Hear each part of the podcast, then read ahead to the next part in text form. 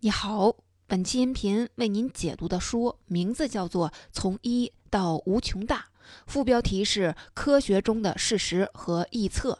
这本书的中文版大约二十五万字，我会用大约三十分钟的时间为您讲述书中的精髓。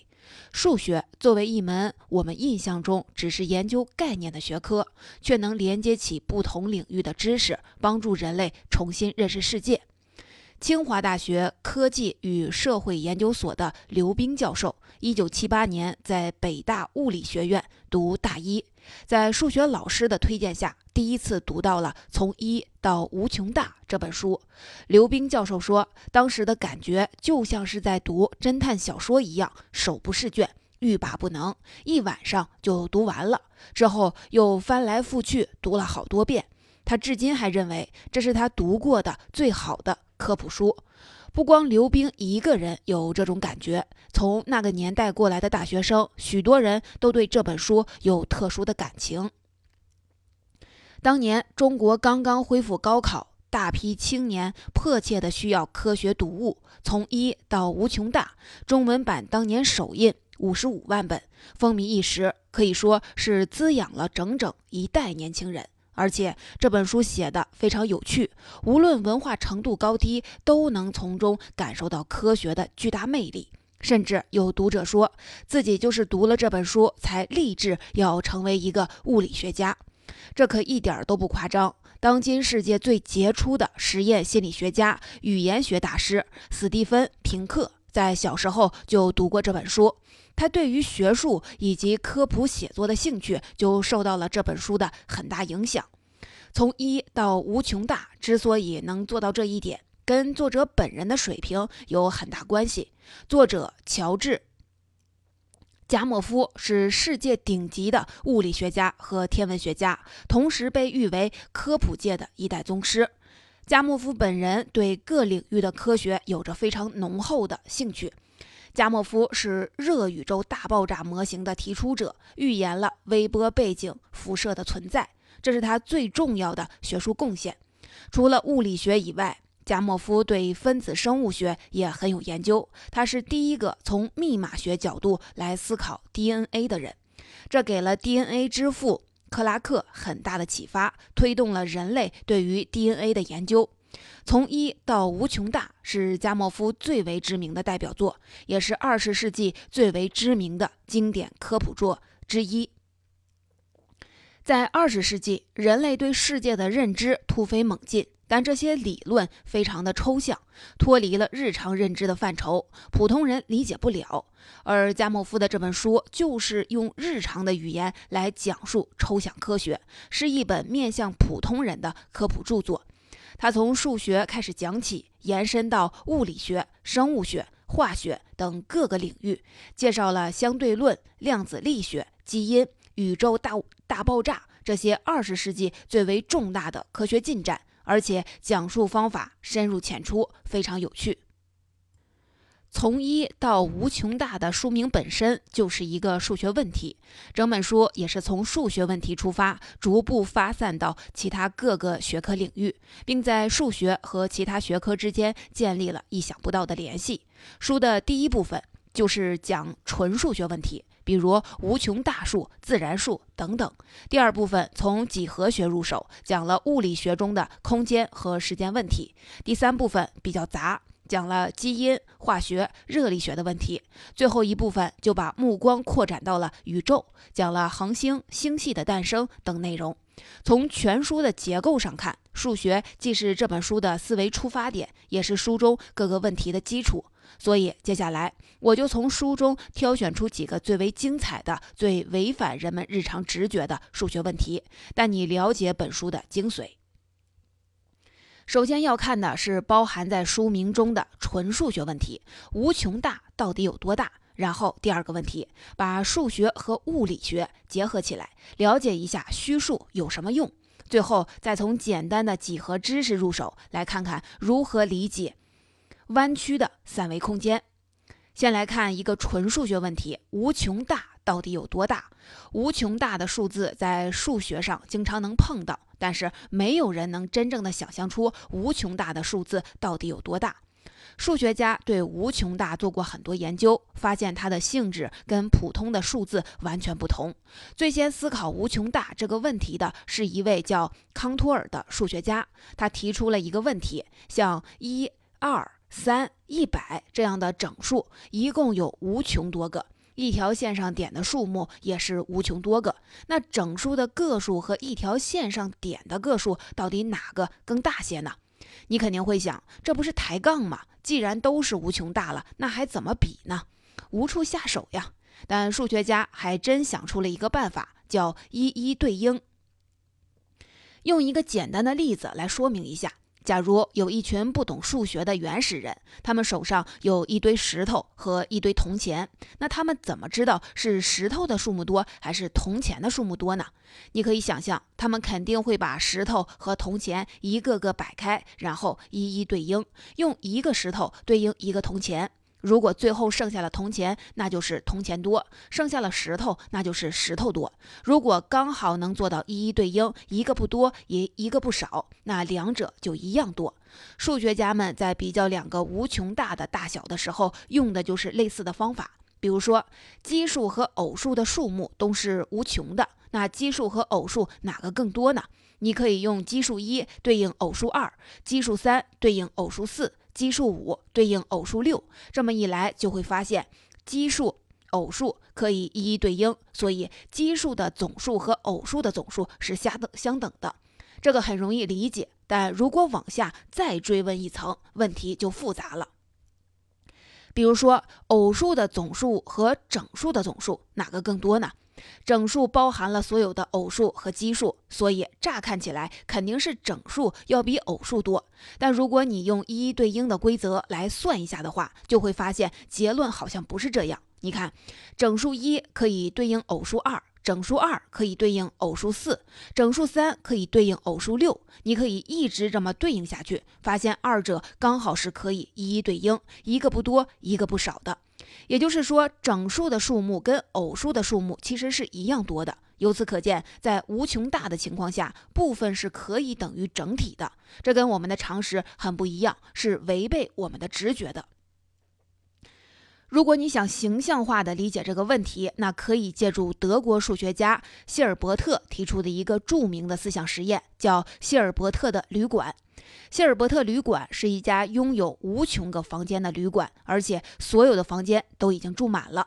那如果这时你要去住店，旅馆能不能装得下呢？老板说可以，我把你安排到一号房间。然后把原来住在一号房的旅客移到二号房间，二号房的旅客移到三号房，三号房的旅客再移到四号房，一直这么移下去，大家就都能有房间住。那如果说你不是一个人去住店，而是带了无穷多的人一起去住店，那旅馆能不能住得下呢？答案还是可以。老板可以把一号房的旅客安排到二号房。二号房的旅客安排到四号房，三号房的旅客安排到六号房，这么一直递推下去，所有新来的人都可以住进去。从希尔伯特的旅馆中就能看出，在无穷大的情况下，整体和部分有可能是一样大的。无穷大加上无穷大还是等于无穷大。日常的数学观念在这里失效了。那是不是说所有无穷大的数字都是相等的呢？也不是。我们可以回到刚才康托尔提出的那个问题：整数的个数和一条线段上的点的个数哪个更多呢？继续用一一对应的方法来看一下。我们可以给线段上的每一个点都赋予一个数字，这个数字就是它距离线段一个端点的距离，这很好理解。那这条线段上不光有代表整数的点，还会有代表小数的点，还有代表无限不循环小数的点。如果你用整整数去一一对应这些点的话，就会发现，无论你用什么方式，总有一些点是你对不上的。所以，虽然二者都是无穷大的，但线段上点的数目要大于整数的数目。也就是说，即使都是无穷大，但不同的无穷大之间也可能存在着大小区分。有些无穷大就比其他的无穷大要高上一个等级。目前，数学家发现，无穷大数一共有三个等级：第一级无穷大就是整数的数目；第二级无穷大就是线段、长方形、立体。这些几何结构里的点的数目，也就是说，一条线段上所有点的数目跟一个长方形里所有点的数目，或者一个立方体内的所有点的数目都是一个级别的，是相等的。第三级无穷大是所有曲线的形状的数目，什么意思呢？就是假如你随手画一条歪歪扭扭的曲线，随便画。你肯定能画出无穷多种形状的曲线，这些千奇百怪的曲线的总数是无穷大的，而且是第三级无穷大，是最高等级的无穷大。直到现在为止，数学家也没有发现比这个无穷大还大的数字。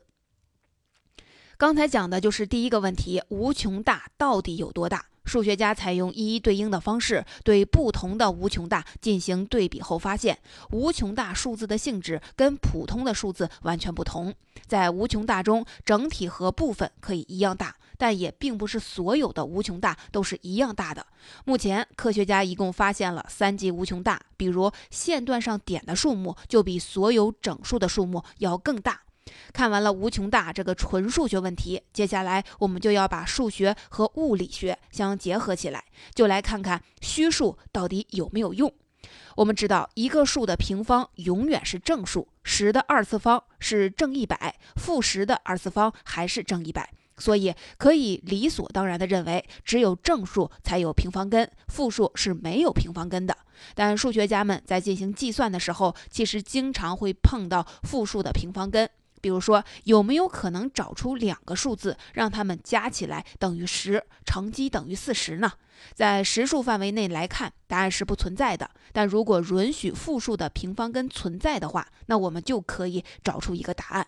只不过这个答案中会包含根号负十五这个奇怪的数字。数学家给负数的平方根起了一个名字，跟实数相对应，叫虚数，还规定根号负一叫 i。这样的话，根号负二十就是二十 i，根号负十五就是十五 i。但虚数这个东西实在是看不出它有什么意义，所以即使它在数学计算里大量出现，数学家们一开始还是不承认它的名分。比如著名的数学家欧拉就说：“虚数是想象出来的数，是不可能存在的，它们什么都不是，纯属虚幻。”不过话虽这么说，欧拉该用虚数的时候还是用，因为实在是没办法，不用的话很多计算根本无法进行。虚数的这种尴尬地位持续了整整有两百多年，最后还是两个业余的数学家给了他一个名分。这两个人，一个是测绘员，一个是会计师，他俩从几何的角度给虚数做了这样一个解释。你看哈，我们平常说的数轴一般就是画一条横线，然后标上一个零点，左边是负数，右边是正数。那虚数如果要在数轴上找到一个位置，应该怎么找呢？这两位说，在这条横线上，那肯定是找不到的。我们应该在零点处画一条跟横轴垂直的纵轴，也就是一二三四。只不过这条线是代表虚数，所以其实是一 i、二 i、三 i 这样一来。两条线组成一个坐标系，所有的数字就都能在这个坐标系里面找到了。比如十五 i，也就是根号负十五，就在坐标轴里的纵轴上。如果是二十加根号减负十五，那就是横轴上找到二十，纵轴上找到十五 i，然后二者一交汇，就能在坐标轴里找到这个数字。你肯定想问，道理我都懂，但这个虚数不还是没有用吗？其实虚数还真有用，而且有大用处。我们可以用虚数来把时间和空间结合起来，构建出一套四维空间的几何学。而这套几何学会让我们发现，时间和空间并不是绝对独立的，也不是恒定不变的。如果你对物理学比较熟悉，就会发现这个观点就是爱因斯坦相对论的雏形。我们生活的世界在空间上是一个三维世界，意思就是说，确定任何一个位置，无论你采用哪种方法，都至少需要三个维度的数据才能确定，比如经度、纬度和高度。但如果我们要确定某件事件的具体状况，那光有空间还不够，还得加上另一个维度——时间。比方说，在二零一七年九月二十四日晚上十点。北京市海淀区下了一场雨，这才能准确地说出一个具体的事件。所以，我们需要四个维度才能准确地确定某件事的时空位置。也就是说，我们生活在一个四维的时空世界中。但如果要把时间看成是第四维度，就必须要面对一个问题，就是怎么才能把时间和空间联系到一起进行计算呢？比如说，我们怎么才能测量一个四维时空里两个事件之间的距离呢？如果要测量长宽高，那我们可以用统一的单位，比如多少米、多少英尺。但如果要测量时间的话，就只能用小时、分钟、年这些计量单位。那一米跟一小时怎么结合呢？乍看起来，这个问题就跟复数的平方根一样，毫无意义。但其实也有办法解决。举个例子。如果你出门问路，说地铁站还有多远啊？那人家可能会跟你说有点远，走路还需要二十分钟。你不如骑一个共享单车，五分钟就到了。这就是一个典型的用时间来表示距离的办法。我们只要找到一个确定的速度，就可以把时间转换成空间。那怎么找到这个确定的速度呢？你可能已经想到了，就是光速。科学家已经发现。光在真空中的传播速度是恒定的，不受任何情况的影响。如果我们把光速和时间结合到一起，就可以得到一个距离单位。比如，光年就是一个距离单位，代表光在一年时间内传播的距离。如果我们要计算五分钟相当于多远，那就用五分钟乘以光速，就能得到一个距离。现在所有的工具都全了，我们看看科学家是如何确定四维时空里两个事件的距离的。测量两个事件的空间上的距离很简单，而时间上的距离刚才也说了，我们可以测出两个事件之间的时间间隔，然后乘以光速，就能得到一个距离。关键在于，时间和空间毕竟还是不一样的两种东西，不能把这两个结果简单的加在一起，那样是没有意义的。这两个距离必须要有所区分，显示出不同才行。那怎么区分呢？科学家想了一个办法，建立一个坐标系，然后把空间距离当作横轴，时间距离当成纵轴。这样一来，四维时间里的距离就既有空间意义，也有时间意义，就能把两者完美的结合到一起。听到这个坐标轴，你应该想起了刚才说到的虚数吧？没错，在这种计算中，虚数就发挥了重要的作用，因为代表时间距离的那根纵轴，实际上就相当于虚数轴。在四维空间的计算中，时间距离前面是要乘以 i 的，也就是乘以根号负一。以显示出时间和空间的本质不同。利用虚数将时间和空间结合在一起，组成坐标系之后，科学家发现了一个非常奇异的现象：我们平常所说的两个事件之间的时间距离和空间距离，其实可以看作是四维距离的在时间和空间这两根坐标轴上的投影。这么一来，一旦旋转这个四维坐标系，就可以让时间和距离相互转化。从这一点出发，我们会发现，时间和空间都是恒，都不是恒定不变的，而是跟物体的运动状态有关。什么意思呢？一个静止的人和一个高速运动的人，时间在他们身上流逝的快慢是不同的。这就相当于运动旋转了时空坐标系。因此，改变了四维距离在时空坐标轴上的投影。听到这里，你可能已经意识到了，这不就是狭义相对论吗？也就是说，数学家们曾经以为没用的虚数，在相对论的计算中就派上了一个大用场。人们恍然间发现，原来看似毫无意义的虚数之下，居然隐藏着如此重要的意义。刚才讲的就是第二个问题：虚数到底有没有用？虚数其实就是复数的平方根，虽然它总在数学计算中出现，但数学家们一开始认为虚数只存在于想象中的数，既不存在也没有意义。但之后人们发现，如果我们要建立一套四维时空中的几何学，就必须用到虚数，才能把时间和空间结合起来。这么一来，看似没有意义的虚数就巧妙地在四维时空的计算中发挥了重要的作用，并因此在相对论中大放异彩。除了我们刚刚说的数字上的游戏以外，对形状和空间进行研究的几何也是数学中非常重要的组成部分。所以，看完了无穷大和虚数这两个代数上的概念后，最后还要给你讲一下几何问题，并且和宇宙的形状联系起来，来看看弯曲的三维空间是怎么回事儿。空间这个概念人人都知道，但如果要追问一句，空间到底是什么？那恐怕就很少有人能讲清楚了。在一般人看来，空间就是空间，它无处不在，没有大小，没有边界，更没有形状。我们无法想象扭曲的空间是什么样的，这很正常。不识庐山真面目，只缘身在此山中。人类自己就生活在三维空间之中，是不可能真正形象直观的去认识空间的。但即便如此，我们还是可以通过一些类比和实验来探究一下三维空间的形状。我们先把目光放低一个维度，去看一下二维世界的形状。假如有一种生活在二维世界的生物，比方说无限扁的蚂蚁吧。那他们肯定也跟我们一样，无法直观的去观察自己所处的世界到底是什么形状。如果有只二维蚂蚁科学家跟大家说，我们生活的世界根本不是一个平面，而是一个曲面，那大家肯定不信。那有没有什么办法能让二维蚂蚁科学家验证自己的说法呢？还真有。平面几何里有一个常识：三角形的三个内角之和等于一百八十度。但请注意，这个规律只在平面几何中才成立，在曲面中是不成立的。如果你在地球仪上画一个三角形，然后把它的三个内角加起来，那这个数字就会大于一百八十度。如果你在马鞍上测量的话，这个数字就会小于一百八十度。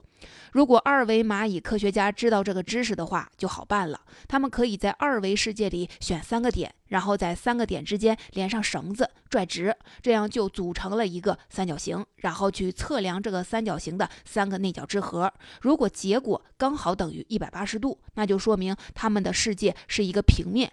如果结果不是一百八十度，那就验证了蚂蚁科学家的说法，他们生活的世界是一个曲面。而且通过最终的结果大小，还能看出这个曲面究竟是球形还是马鞍形。这个方法简单有效，能让蚂蚁在不跳出二维世界的情况下来认识自己空间的形状。更妙的是，我们人类也可以采用类似的办法来认识三维空间的形状。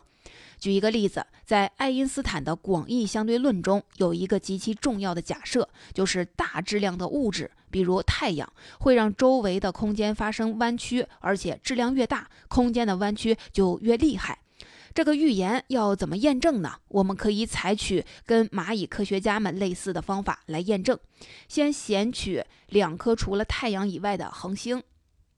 然后用两根超级长的绳子把地球和这两颗恒星连起来，组成一个三角形。接下来，我们测量这个超级三角形在地球这一端的夹角。因为我们要验证的是太阳周围的空间是不是发生了弯曲，所以当太阳靠近这个三角形的时候，我们测量一次；等太阳远离这个三角形的时候，我们再测量一次。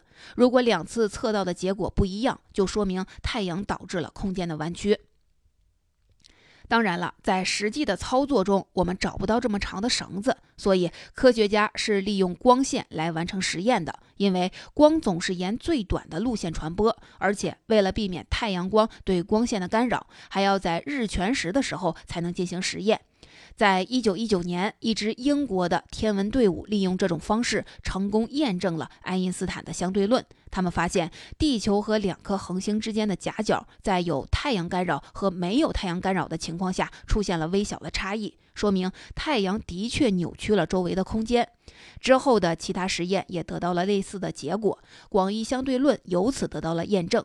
那你可能会想，即使我们知道了空间是可以弯曲的，那又怎样呢？反正我们就生活在空间之内，空间弯不弯曲能影响到我们吗？答案是对我们的影响太大了，因为引力就跟空间的弯曲是有关系的。在牛顿时代，人们就已经知道了万有引力，知道苹果从树上掉下来是因为地球的引力。但问题是，引力到底是怎么来的呢？在爱因斯坦之前，大家只能认为引力是瞬间作用，反正各种物体之间就是会相互吸引。但爱因斯坦在对时空形态进行研究之后，提出引力其实就是空间的弯曲所导致的。大质量的物体会导致空间弯曲，弯曲的空间又影响了物质的运动，这才是引力的真正本质。用一个模型来解释一下，你可以把空间想象成一张巨大的、有弹性的保鲜膜，一般情况下是平坦的。这时候，你往上面放了一个物质，比如说一颗球，那这颗球就会让膜变形，也就是导致空间发生了弯曲。而膜一旦弯曲，就会让膜上其他东西的运动轨迹也发生变化，这就是引力的来源。所以，我们感受到的重力不是因为地球在吸引我们，而是地球弯曲了我们周围的空间，而空间的形变又影响了我们的运动。所以说，弯曲的空间绝不是没有意义的，它会对我们产生切切实实的影响。如果空间扭曲成很特殊的形状，就有可能具有很特殊的性质。举一个例子，如果你在纸上画上了一对手套，无论你怎么旋转移动。左手套都变不成右手套，三维世界里的手套也是一样。两只手套看起来一模一样，但左手套永远只能戴在左手上，右手套永远只能戴在右手上，没有没有办法交换。但如果我们让画手套的那张纸扭曲变形一下，情况就会不同了。如果我们把这张纸的一侧转一圈，再跟另一侧粘贴在一起的话，就能得到一个特殊的二维平面。叫莫比乌斯环，这个你可能听说过。如果我们让纸片上的左手套在莫比乌斯环上转一圈，就会发现发现，左手套在回到原地的时候就会变成一只右手套。同样的，三维空间也可能形成像莫比乌斯环这样奇妙的形状。如果你拿着左手套在这种形状的空间里转一圈，那左手套就会变成右手套，你的心脏也会从身体的左边移。转移到右边，从这个例子中，你就能感受到特殊形态的空间可能会具有非常奇妙的性质。刚才讲的就是最后一个问题：弯曲的三维空间是怎么回事儿？人类生活在三维空间中，很难直观的去想象扭曲的空间是什么样。但通过测量地球和恒星之间的光线夹角，科学家发现大质量的物体的确能让空间扭曲。而且扭曲的空间会影响物质的运动，这就是引力的本质。除此之外，扭曲的空间还有很多奇妙的性质，比如可能会改变物体的属性。讲到这里，从一到无穷大就介绍的几个违反我们日常直觉的数学问题，你就已经了解了。那我再为您回顾一下本期音频的重点。